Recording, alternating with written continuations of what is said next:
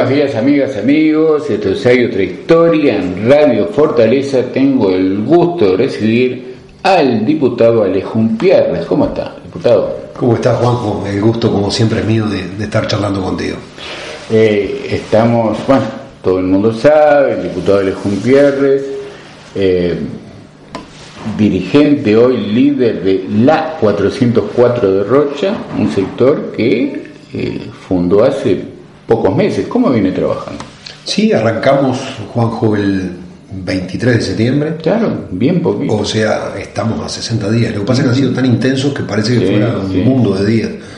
Eh, eh, arrancamos ahí, arrancamos en la ciudad italiana con una gran convocatoria, 350, 400 personas, un acto creo que es lo más importante que se ha hecho en los últimos tiempos en Rocha. Eh, que además lo que más me gustó no fue el acto de la formalidad. Yo siempre digo que no, no era solamente lo, cuantitativo, sino lo cualitativo. Lo más lindo fue ver la alegría de la gente, la, gente cantando jingle, voceando, vivando, o sea, eh, como la irrupción de algo diferente, eh, de algo nuevo, de algo esperado, y creo que, que, creo que ha sido eso también, ¿no? El juego de un sector que abre una nueva un nuevo espacio electoral del partido, que abre una esperanza diferente, que abre una visión de trabajo y de partido eh, que, es diferente a la oferta electoral que teníamos hasta ahora. Y eso la gente yo creo que lo estaba esperando, creo que era algo muy ansiado porque había de alguna forma una rutinización de la oferta electoral del partido, de un partido congelado políticamente, dirigencialmente.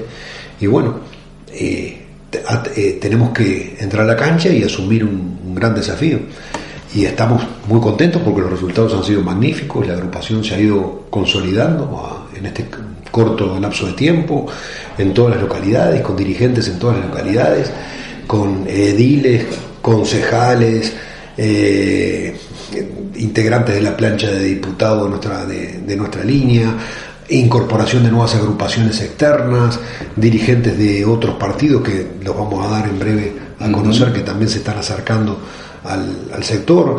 Eh, es toda una, especie de caldero en ebullición que mucho nos alegra y, lo que tenemos que tratar de hacer ahora es organizar una marea de crecimiento, como digo yo, porque también el crecimiento tiene, tiene sus problemas.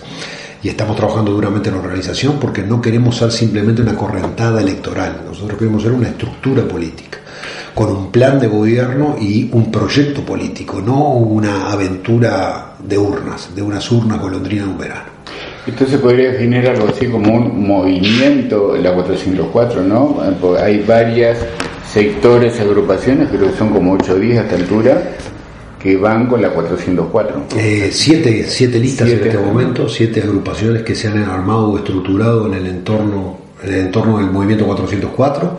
Eh, la lista del doctor Milton Corvo, 404-404, la lista 4404 de eh, Emilio Rotondar, la 1404 de Eduardo Techera, 499 que es una lista exclusivamente femenina de Cristina del Señor y Crilli, eh, la incorporación muy importante cualitativa y cuantitativa, porque con mi gran nivel de dirigentes y, una buena representación en la Junta Departamental de 12 ediles de Carlos Dianesi con la 903, se incorporó la agrupación 1840 de la localidad 18 de julio, pero que abarca 18 de julio, Chuy, eh, la barra de Chuy Punta del Diablo, que tiene importante presencia en el norte del departamento.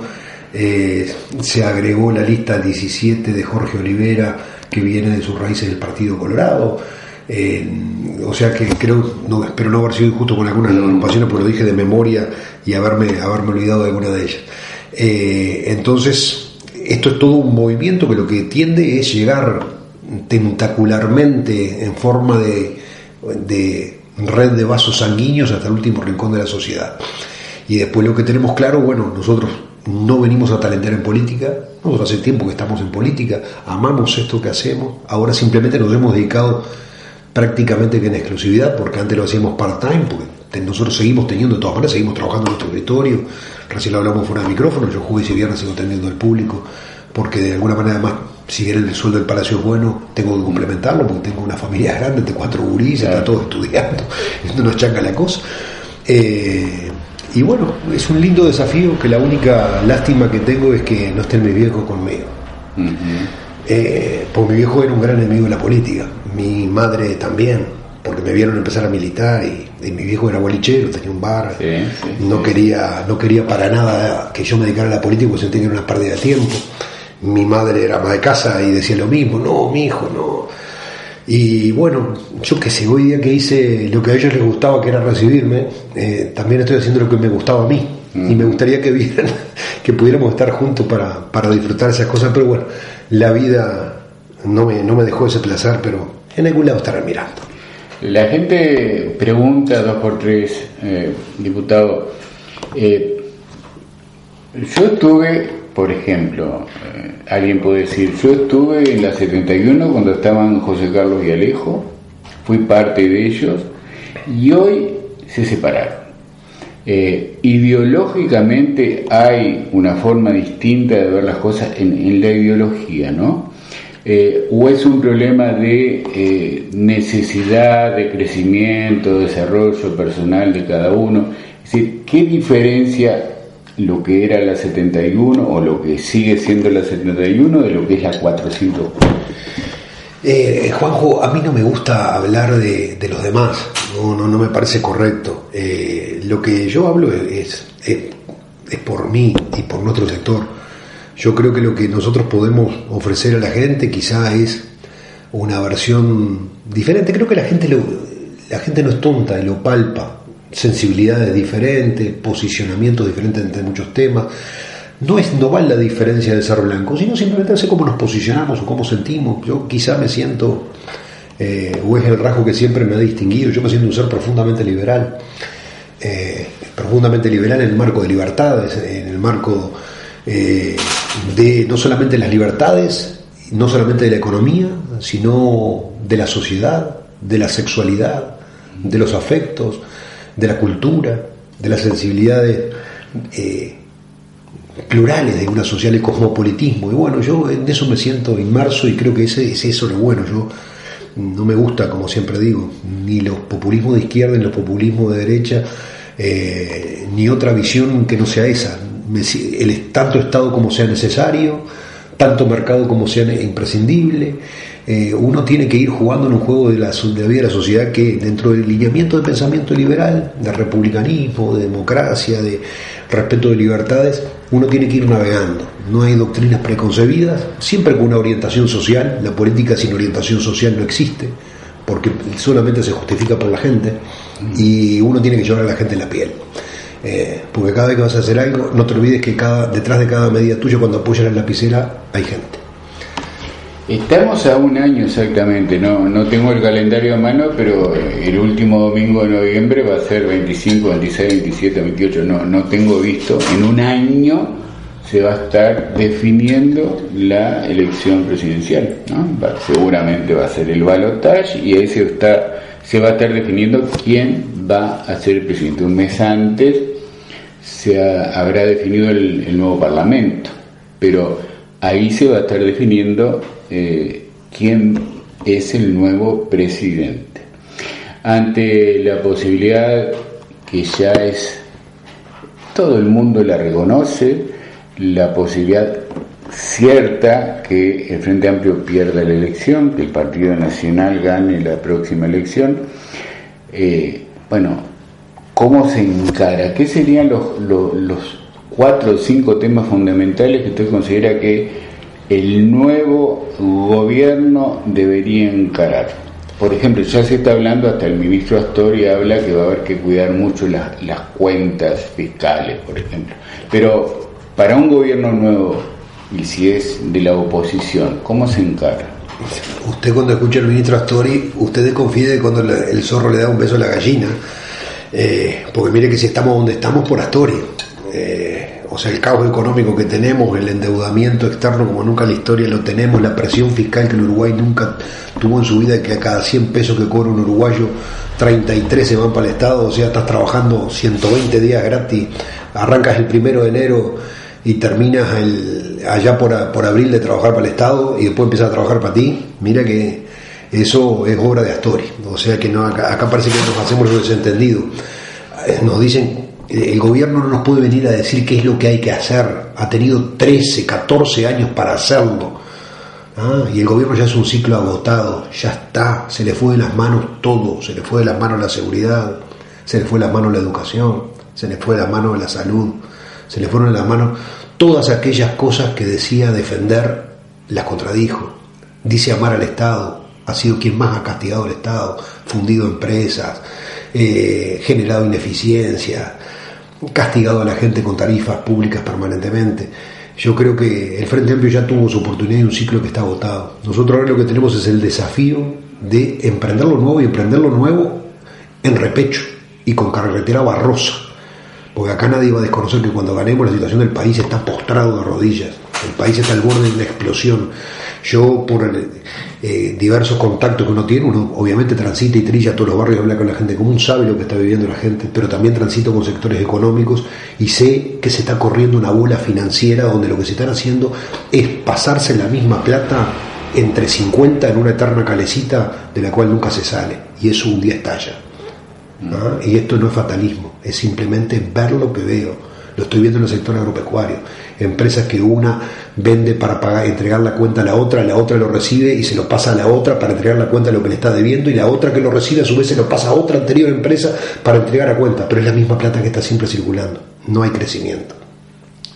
Y eso estamos al borde de un estallido económico grave y social después en concomitancia, porque esto lamentablemente es así.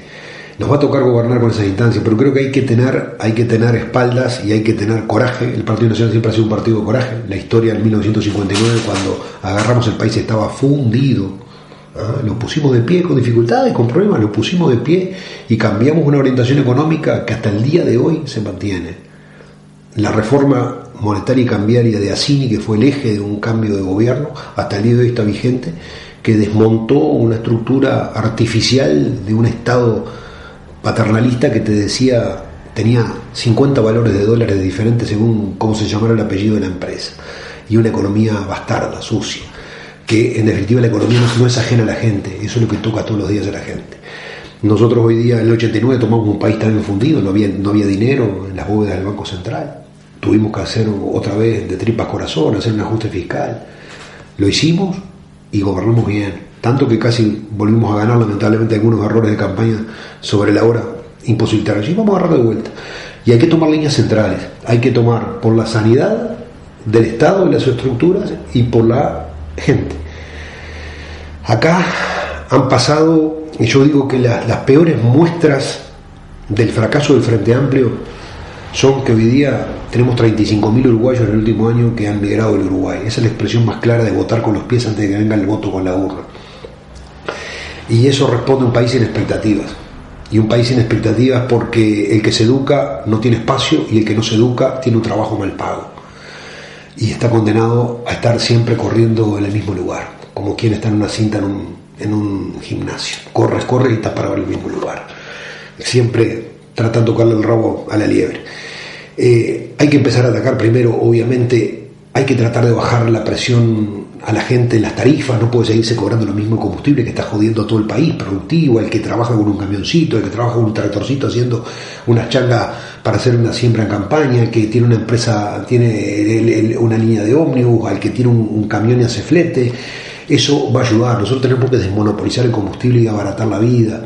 Las tarifas de UTE tienen que bajar, tenemos que bajarlas, pueden bajar un 20% en términos reales, no se bajará un 20%, pero hay que empezar a dar señales de bajar la gente, el ajuste lo está haciendo permanentemente el Frente Amplio sobre la gente, sobre el bolsillo de la gente, todo el tiempo ajustando, o es aumento de impuestos, o es aumento de tarifa, o aumento de tarifas indirectas por vía de incorporación de deuda externa.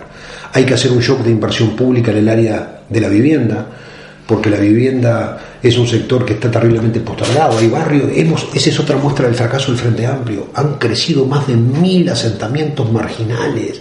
En los diez mejores años de la historia uruguaya hemos visto crecer un millar, un millar de cantegriles. Vamos a poner la palabrita que no es los nombres eufemísticos de la edad. Esa es la manifestación. Bueno, hay que hacer un show de vivienda, porque donde está la, donde no hay vivienda, donde hay basura, donde hay caños rotos, hay mierda circulando por la vereda, donde los juristas juegan adentro de la basura, de ahí no puede salir nada bueno. Y son más de 100.000 uruguayos, más que el departamento de Rocha. Vamos, muchachos, no pudieron hacer nada por esa gente, hacemos una entera arena de 80 millones de dólares y no podemos meter 150 millones de dólares para erradicar los cantegriles. Esa es una cuestión de prioridades. Priorizamos el ego de Carolina Cose, la, futura candidata, antes que haber tomado una medida para combatir los cantegriles en el país. Nosotros nos vamos a endeudar, sí, vamos a hacer deuda, por la plata no está, pero vamos a ir a eso. Ya lo hemos hablado, vamos a tomar préstamo internacional para atacar el tema de la, miseria de los cantegriles es un, no solamente es pobreza, es delincuencia, es inseguridad. Y hay que empezar a cambiar. Y el otro, el otro gran desafío que la gente no lo siente, porque la gente siente el tema de la seguridad, es la educación. Nos vamos a dar cuenta en 20 años, no ahora. Pero vamos a fabricar con todo lo, labor, lo honroso que es la labor, gente que trabaja abriendo cunetas o carpiendo pero no vamos a tener gente especializada para trabajar nada. Y si un país no tiene gente que piense y que dirija y gente que vaya para adelante, es un país que está perdido. Vamos africanizándonos educativamente. Nos vamos a dar cuenta en unos años. A mí me duele cuando veo un par de jóvenes, gurises jóvenes de 20, 21 años, ves que están haciendo una changuita, pintando una cosa, todo honorable, porque prefiero que estén ahí antes que estén vendiendo droga o no haciendo, o sea, ni ni, pero pienso, puta, este gurí no tuvo la oportunidad de, estudiar, si no, este gurí no estaba ahí. Es lo que me pasó a mí. Yo, si no hubiera sido eso, estaba sirviendo grapa con limón y caña atrás del mostrador del boliche mi viejo. La educación me cambió. Y la educación es el único ascensor social que hay real. El resto podrá ser aquel que ligue una herencia, pero si no es la única herencia, tu propio esfuerzo. Sumado a la educación, que es lo que el Estado te puede y te debe de dar. Y hemos fracasado. La educación está destruida en el país. Cada vez estamos con índices iguales a los de Haití. Ni hablar de la seguridad. Esta noche viene Álvaro Garcés, nuestro futuro ministro del Interior, a hablar sobre seguridad a Rocha para demostrar, porque creo que esto nosotros hicimos ahora un ciclo de conferencias, porque creo que lo importante no es criticar, sino también decir cuál es la alternativa. Nosotros vamos a traer a Álvaro Garcés para hablar de las alternativas de seguridad. Tenemos 17 proyectos de ley del Partido Nacional encajonados sobre el tema de seguridad que no nos han dado bolilla y que creemos que son sustantivos cambios, desde el derecho que el policía pueda accionar su arma contra un delincuente sin esperar que le disparen y aún disparar por la espalda, ¿ah? que no es gatillo fácil, sino es que el policía tiene que estar en igual de condiciones que un delincuente, que hoy utiliza mejores armas que la policía, ¿ah? y que se demuestra en todo caso que actuó con abuso, pero yo tengo que proteger a la ley, tengo que proteger al Estado, a las instituciones, a la gente, no al delincuente. Después veo, y después de esos registros de violadores y abusadores para evitar de que esta gente tenga la posibilidad de incurrir eh, eh, otra vez en el mismo delito, de que no entren a determinados lugares como un jardín de infantes un día a trabajar un tipo de esos, eh, el no borrar los antecedentes penales de los menores cuando pasan a mayores, obviamente que la rebaja la ley de imputabilidad, yo estoy de acuerdo que los gurises pueden votar a los 16, pero también te puedes hacer responsable de que matar está mal o robar está mal a los 16. Este es un mundo de derechos y obligaciones, no solo de derechos, porque acá la izquierda yo cree que el mundo solo de derechos, parece que no hay obligaciones. Y eso es lo que ha desarticulado la sociedad, la falta de sentir que no hay obligaciones, o sea, no hay solidaridad más que en la palabra, porque acá no hay una noción de respeto, o sea, perdió la noción de respeto, de jerarquía, de orden, de disciplina, de trabajo, de contracción, de esfuerzo, de sacrificio. Todas estas palabritas que dije son las que conformaron el Uruguay. Además de los derechos, están todas estas otras palabras que están olvidadas, están en el sótano. Bueno, yo creo que va llegando el tiempo de que tenemos que equilibrar derechos, bienvenidos los derechos. Yo te la ley trans, bienvenidos los derechos. Pero ojo, ¿y el país de las obligaciones? No existe una sociedad sin obligaciones. Cuando existe una sociedad sin obligaciones, existe una sociedad desarticulada, que es lo que vemos desarticulación que llegó hasta dentro de la educación, donde un alumno vale lo mismo que el profesor, o adentro de la policía, donde el cabo de guardia manda igual que el comisario, porque se sienta a discutir en pie de condiciones, porque eventualmente integra un sindicato y cuestiona las órdenes de su mando. Así no anda una sociedad. Eh, Luis Lagalle Pou, el, candidato presidencial de todos, eh, planteó entre eh, propuestas programáticas, él habló de vamos a hacer eh, algo así, un gobierno de evolución, lo que fue muy criticado, por ejemplo, por, el senador Larrañá, que dijo acá o se cambia o no se cambia y yo quiero cambiar. Eh, ¿cómo, ¿Cómo se entiende lo de, lo de ese cambio evolucionando que dijo la galleta? El cambio por evolución es muy simple. Ninguna sociedad, nadie que venga a gobernar, Juanjo, lo que hace es patear todo lo que hay, tirar todo para el piso y arrancar de cero. Ni el frente que quiso hacerlo pudo hacerlo. A pesar de que nos ponían el lobito de la presidencia con el solcito apareciendo atrás como que venía un nuevo país. No, las sociedades no se construyen derribando lo que todo el otro hizo y empezando de cero. No, la sociedad es una construcción colectiva y permanente, donde el que viene coloca un ladrillo más arriba para levantar más alta la mira del que lo otro lo puso. Y ese es el desafío nuestro. Eso es evolución. Yo no creo en las revoluciones. Las revoluciones en toda la historia fueron necesidades imperiosas porque no había otra alternativa ante el despotismo, pero no como forma de vida cotidiana. La democracia es un desafío de convivencia muy monótono, muy aburrido, porque lo que nos propone es cambios minúsculos día a día que solamente los percibes cuando los miras en la escala de 20 años. Entonces ahí tú puedes percibir los cambios de una sociedad y los cambios que te da una democracia que no tiene épica. La política no es poesía. La izquierda confunde la política con la poesía y cuando hace poesía con la política se equivoca, porque es el camino del infierno empedrado de buenas intenciones. Entonces, el desafío es evolucionar, claro que sí. Hay algunos ladrillos que habrá que quitarlos. Yo no creo que tengamos que seguir vendiendo marihuana en las farmacias. Y mire que soy de los que, de los que creo que, bueno, una persona está en su libertad de querer, si quieres matarte, mátate. Te matas con un, con un revólver en la sien o te matas consumiendo. Es tu opción, es tu vida, es tu libertad. Yo no te puedo entrar en ella, te puedo tratar de decir eso es malo, educarte, hay que empezar en la educación temprana, ese es otro de los factores. No es solamente que hay que educar en la sexualidad a los niños, hay que educar en las adicciones, en las conductas de niños.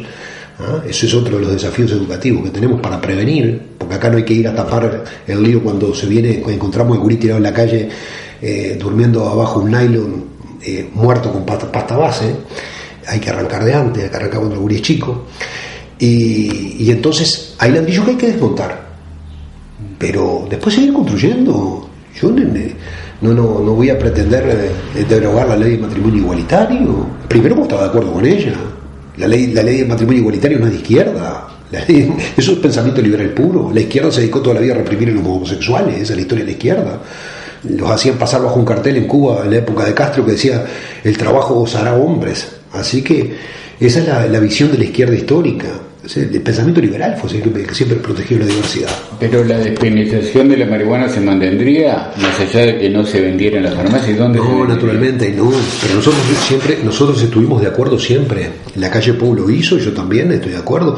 Si yo, primera cosa, la penalización de la marihuana nunca estuvo nunca estuvo penalizado en Uruguay el consumo. Claro, Nunca estuvo penalizado el consumo. Ni en la dictadura, que la ley de la dictadura, la 14.294, tenía penalización del consumo porque el consumo es una adicción, es un problema, es una enfermedad. Pero ahora, si no está penalizado el consumo, ¿de dónde lo saca el que consume? Esa es la siguiente pregunta. Mm. Entonces, tienes distintas oportunidades. Narcotráfico, autoconsumo o clubes de consumo. Entonces, para evitar el narcotráfico, tú tienes que permitirle al tipo que tenga alguna planta en su casa o para evitar, eh, si el tipo no sabe, no tiene o no quiere, la posibilidad de un club de consumo donde está regulado. Esas son las posibilidades de los países que han ido avanzando en esta estrategia. Otra cosa, obviamente, es que el Estado se transforme en narcotraficante. eso ya no. El Estado narcotraficante vendiendo en farmacia donde debemos vender salud, vendiendo enfermedad, me parece absurdo. Me parece que los otros carriles sí. Además, la demostración de que ha fracasado la política ha fracasado porque la droga no cesa, los embarques de marihuana no bajan, eh, porque el precio y las calidades de la marihuana son diferentes, por más que el Estado ofrezca de gran pureza, los precios y los mercados y las formas eh, son diferentes, la gente tiene que hacer todo un procedimiento burocrático de inscribirse, etcétera, pim pam pum. Eh, el gurí que está, que se la quiere dar, no va a ir a, registrarse para después pasar por la farmacia, poner la huellita, no, no, va y agarra y la compra en la boca de la esquina y no compra marihuana tampoco a esta altura. Uno de los temas, de los muchos temas, tenemos que ir, eligiendo algunas cosas, ¿no? Eh, uno de los temas en que usted ha trabajado muchísimo es en la Comisión de Ganadería, Agricultura y Pesca, diputados, que presidió incluso y, está muy cerca de todos estos temas. Se sabe ya que eh, Pili eh, va a cerrar, va a ser muy difícil que no, no aparece nadie que la quiera comprar y usted, eh, hemos analizado acá todo el tema lechero. Yo recuerdo la última vez que hablamos decía que a Uruguay le quedaban cuatro países en aquel momento que le estaban, seguían comprando leche y la pregunta es, ¿cómo se soluciona eso también? Porque supongo que estará el tema del costo del Estado, los impuestos eh, que sufre el, productor lechero, pero también un tema de la globalización de los mercados, de que cada vez más difícil colocar en el mundo, la situación regional, el costo del dólar, Argentina, Brasil, es todo un lío. ¿Cómo se ve eso? Mira, Juanjo, eh, da la casualidad que en, este momento, además, incluso, eh, por suerte, porque siempre nos gusta, en la actividad no nos gusta ser observadores pasivos de ella, sino que donde estamos nos gusta ser actores protagonistas o tratar de serlo por lo menos. En este momento tenemos tres proyectos de ley en nuestra autoría que se están estudiando simultáneamente en el Parlamento. Porque la política, para ir a sentarte, calentar banco, cobrar un sueldo, no, eso yo no la consigo así. En este momento tenemos el proyecto de ley de la creación del fideicomiso vino para pequeños y medianos productores. Recibimos el 13 de diciembre al ministro de Ganadería para dar su opinión sobre el proyecto y la semana que viene recibimos a las gremiales. Eh, ya eh, participé en, el, en, la presentación del proyecto por la Comisión de Seguridad, eh, por el sistema de posicionamiento global rural para, para los proyectos de, detección de establecimientos. Nosotros tenemos un tercer proyecto ahora que estamos tratando, que es el del divorcio express. o sea, tenemos, tenemos tres temas, tres temas en este momento en danza.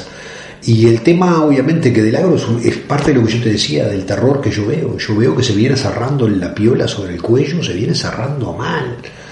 Y el agro es la base del 78% de las exportaciones. Y está todo mal y cada vez en peor. He empezado a ver las ejecuciones ya, yo me entero en mi escritorio, empiezan a abrir los vales, los cheques los clientes, las ejecuciones de hipoteca, me llegó una ayer de 300 hectáreas de campo. Y empieza, empieza, empieza. Y esto es la bola de nieve. Y no es, esto no es sensación térmica. Es lo que te dije, esa sensación de esa plata misma girando en todo un entorno sin plata auténtica generada. Eso es lo que está sucediendo en el agro, donde se va achicando día a día. Acaba de cerrar Pili, como tú lo dices ahora, otro monumento más de ruina a las políticas progresistas y, y, hay una cuestión de mercados internacionales, siempre la hubo los mercados internacionales. Uruguay es un país que siempre vende hacia afuera. Ahora yo escuché los otros días, vi algunos mensajes de lo que son los peligrosos, porque es el cambio de la atención. Si bien la bronca es contra el gobierno, es la bronca equivocada. Quesos eh, australianos, eh, leche argentina, pollo brasilero, pero la culpa, eh, como diciendo de las importaciones los importadores, no, no, pero la culpa no es de, no es de los pollos brasileños, ni de la leche argentina, ni del queso francés. La culpa es de Uruguay, porque hace cinco años no entraba nada de eso. ¿Por qué, ¿Por qué no entraba hace cinco, siete, ocho años? Porque habían mejores precios para Uruguay y porque Uruguay tenía costos diferentes. Lo que pasa es que se fue agotando la billetera frente a amplista y cada vez que se agotaba más la billetera frente a amplista le van dando una vuelta de tuerca, siempre despacito, porque siempre es despacito, es con una aguja que entra un poquito más nada más. Primero decían, no, esta es una forma de cálculo de balances en los IAE sobre las deducciones, pique, chiquitito, aislado, 50 millones de dólares adicionales. Después viene, no, ahora eh, vino que vamos a bajar la franja del IRPF un poquito, y va a ser poquito, 170 millones de dólares adicionales sacados todos los trabajadores. Después te dicen, no, eh, vamos a aumentar para adecuar las tarifas a la evolución del petróleo porque el valor de referencia, trácate, 200 millones de dólares más. La tarifa no debería aumentar, pero bueno, no, si tomamos en cuenta aumentamos menos que la inflación, no, pero estás produciendo menos, a menos costo no tenés que bajar, no es la inflación, ¿qué importa? Trácate, 400 millones de dólares más en UTE. Y ha sido así, entonces es permanentemente ajustar eh, la tuerca sobre la población, pero jamás se ajusta al Estado, Juanjo. Jamás se ajusta al Estado. Yo no quiero un Estado ausente. Lo que yo no quiero es un gordo comilón sentado mirando la tele con el, con el joystick jugando al PlayStation. Ah, yo quiero un Estado musculoso, que salga a trotar por la gente, que salga a moverse, a hacer cosas, no el gordito que pide que le alcance la comida al sillón. Pero la pregunta sería, eh, asume el nuevo gobierno, tiene toda esa realidad y cómo se hacen esos ajustes. Pues lo primero que la gente piensa es, ah, van a cortar los planes sociales. No, no, no, no. Los planes sociales son los planes sociales nosotros no los vamos a cortar a los planes sociales. No vamos a tocar planes sociales, por eso no vamos a jugar con la vida de la gente, vamos a jugar con la, vida de los burócratas. Yo sé que el frente nos tiene terror y van a hacer todo lo posible para prenderse el poder con uñas y dientes. ¿Saben por qué? Porque hay 15.000 tipos que tienen que salir a agarrar al gallito Luis el día de ganar el Partido Nacional. Y están tan acostumbrados a no trabajar, a no laburar, tan acostumbrados a los coches oficiales, a la butaca, a la tarjeta corporativa, a los viáticos, a, las clases ejecutivas en los aviones. Se han enamorado del poder, no de la gente, del poder se enamoraron, porque llegaron a todo aquello que en la vida privada jamás hubieran llegado porque nunca laburaron o hicieron poca cosa. Entonces les da pánico irse del poder. Entonces, prepárese para la campaña que va a haber, porque cuando se ponga la cosa caliente va a salir lo peor de la letrina.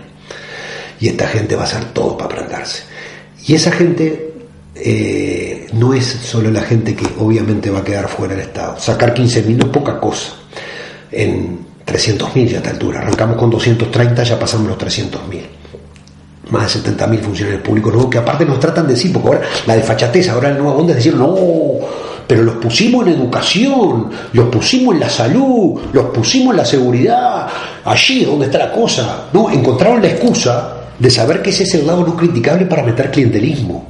Se ha llenado de porteros, se ha llenado de choferes, se ha llenado de administrativos, no se ha llenado de enfermeros, de maestros o de policía. Vaya a una comisaría a ver, a ver si encuentra más de un milico adentro Vaya a a ver si le dicen, no le dicen, a ver, no, la enfermera está la de turno, a ver si hay personal. Pregunten a la escuela. No, lo que han hecho es eso, clientelismo atroz como pocas veces se ha visto en la historia, disfrazado más de, sorteo y de concurso, además, porque tienen esa capacidad, con, los, con las pericias psicológicas que todos justo los incapacitados son blancos y colorados.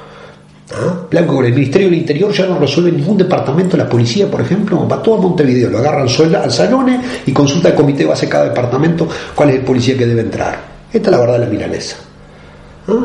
Entonces, eso es lo que pasa. Eh, y además, ¿cómo lo vamos a bajar?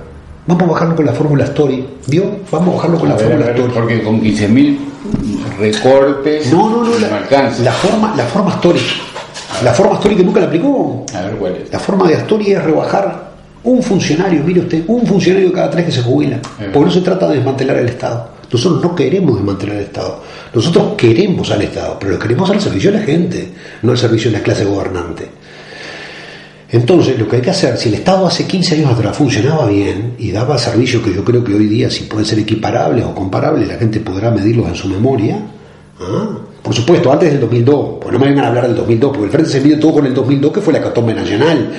Si Trump se mide con 1929, la crisis de Estados Unidos, los números de Trump son brillantes, más allá de lo que vaya a pasar en Estados Unidos. No hay que medirse con eso, hay que medirse con otros años. Porque si te mides es como medirte con el peor de la clase, ¿no? Te tienes que medir con el mejor de la clase que tuviste antes. Eh, entonces, lo que hay que hacer es eso: de cada tres que se jubilen, no reponer uno. Eso es una cascada. Cada funcionario al Estado le cuesta 1.500 dólares. No mínimo, lo mínimo estamos hablando, entre sueldo y aportes sociales, 1.500 dólares cada uno. En el Estado se jubilan 20.000, 21.000 personas por año. Son 7.000 funcionarios menos. 7.000 por 1.500 son 105 millones en un año de ahorro, si usted no repone. El primer año, si el primer, al segundo año usted le suma 105 más 105, al tercero 105 más 105 más 105, al cuarto 4 veces 105, al último 105 por 5. Ahorró más de mil millones de dólares.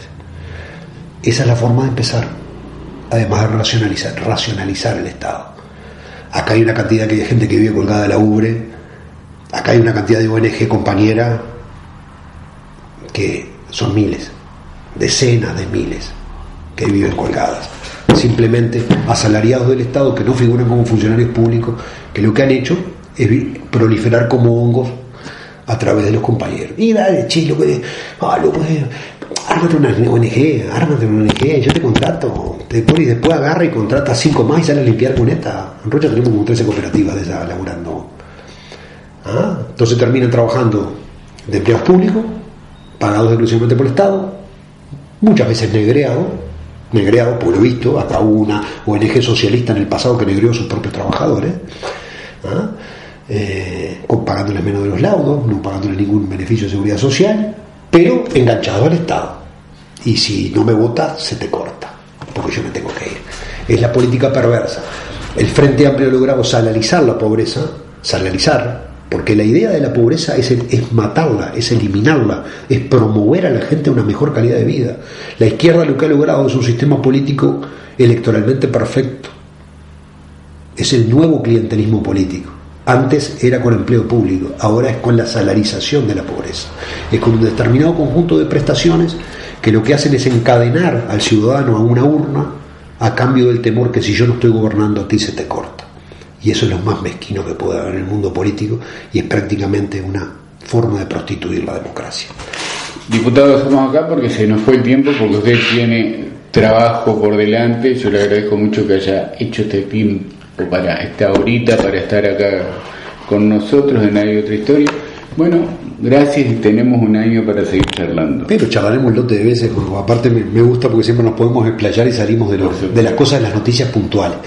De todas maneras, invito a la gente al centro comercial esta noche, los que quieran ir. Viene Álvaro Garcés, futuro ministro del Interior en un gobierno del Partido Nacional, a hablar cuáles son las propuestas del Partido Nacional para cambiar la seguridad en este país. El martes 4 vamos a tener aparte de Pablo da Silveira, también en el centro comercial a la otra pata que mucho me preocupa a mí, yo que soy hijo de la educación, como siempre digo, cómo podemos cambiar la educación en este país. Y el día 11 eh, viene Ignacio Bufa, un integrante de lujo de los futuros equipos de gobierno del Partido Nacional en materia de, de, ganadería, agricultura y pesca, a decirnos cómo podemos revertir esto que es crónico una muerte anunciada en un sector central de la economía nacional como es el agro queremos contribuir al debate no solamente desde el ángulo de la crítica, sino también por lo positivo. Gracias, diputado Alejo Gutiérrez, líder de la 404 en Rocha del Partido Nacional. Gracias, amigos, nos vemos.